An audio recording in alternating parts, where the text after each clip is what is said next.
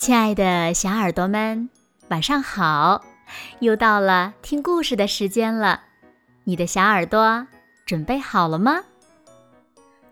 微信公众号搜索“子墨讲故事”，更多好听好玩的故事等你来听哦。我是每天晚上为小朋友们讲故事的子墨姐姐。今天呀。子墨要为小朋友们讲的故事呢，名字叫做《便便恐龙之打扫房间》。那便便恐龙是怎么打扫房间的呢？让我们一起来听故事吧。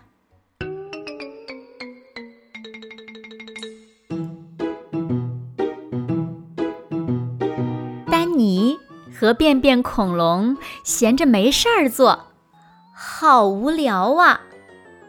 丹尼说：“咱们看动画片吧。”可是妈妈板着脸说：“把房间收拾干净才能看电视哦。”两个人的好心情一下子全没了，嘟嘟囔囔的走下楼梯，站在那堆垃圾山的脚下。丹尼都快哭了，绝望地说：“啊，把这堆破烂收拾干净得花几千年呢！他们可不想一辈子收拾垃圾，得想个主意，想个聪明的主意。”丹尼的脑子里突然冒出一个想法。干嘛要收拾呀？你你你可以吃下去呀！真是个好主意！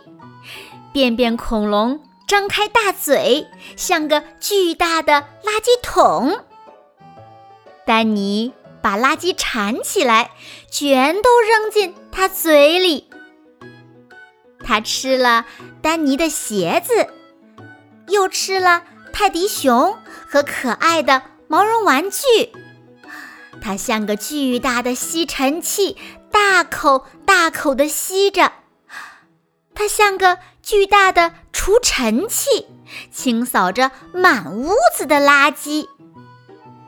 丹尼趴在便便恐龙的肩膀上，开心地看着。他的背心儿、裤子、袜子、玩具士兵、毛绒的宠物仓鼠。仓鼠笼子都进了恐龙牌吸尘器的大嘴巴里，一张张的 CD 也扔进去吧，反正不是什么珍藏的唱片，丹尼才不在乎呢。要想休息休息，看看电视，一切都得消失呢。在便便恐龙的眼里。圆圆的大床是巨大的汉堡，它像贪婪的乞丐看见钻石一样，大嘴一张，啊呜，床就不见了。现在什么垃圾都没有了，整个房间特别的干净，一点儿垃圾都看不见了。耶！能看动画片了，丹尼欢呼道：“哦，呃，呃呃呃呃呃。”可是，便便恐龙的肚子好像有点不对劲儿，吃了一肚子垃圾，快要撑死啦。他的屁股比整个挪威还大，太大了，太胖了，门都被堵住了。他们被堵在房间里，出不去了。电视可不在这儿呢。丹尼呜呜地哭起来，哼哼哼哼哼哼，吸溜吸溜的流着鼻涕。便便恐龙呢？它的肠子里卡着枕头和被子，大脑完全控制不了屁股了。他知道自己什么都做不了。无论如何，他得去便便。便便恐龙从来没有这么变过，它打扫的所有垃圾又回到地板上了。什么鞋子、裤子、玩具士兵、泰迪熊，还有哦，沾满了便便的玩具盒，哦，好臭！